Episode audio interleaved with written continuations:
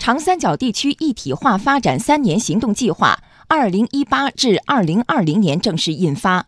计划覆盖了交通、能源、科创、产业、信息化、信用、环保、公共服务、商务、金融等十二个合作专题，并聚焦交通互联互通、能源互济互保、产业协同创新、信息网络高速泛在、环境整治联防联控。公共服务普惠便利、市场开放有序等七个重点领域，形成了一批项目化可实施的工作任务。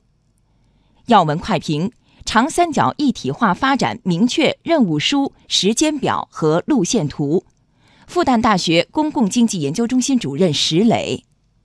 从这次新的方案来看，它强调的十二个大类，主要还是着眼于国家供给侧结构性改革想达到的那个目标。第二个呢是这个目标直指区域一体化发展。第三个呢是着眼于产业升级、动能转换。选取的都是一些技术含量比较高，而目前在地区合作当中还存在一些瓶颈约束的这些因素，再加上呢，科学发展里边所涉及到的环境因素以及资源保障体系、新兴产业的发展，满足国家动能转换、创新发展、产业结构升级、科技进步这四个重要的目标。今后一段时间，需要进一步围绕已经草拟的行动计划，看现有的。旗帜性的短板和操作性的方式还存在什么问题？有针对性的来加以解决。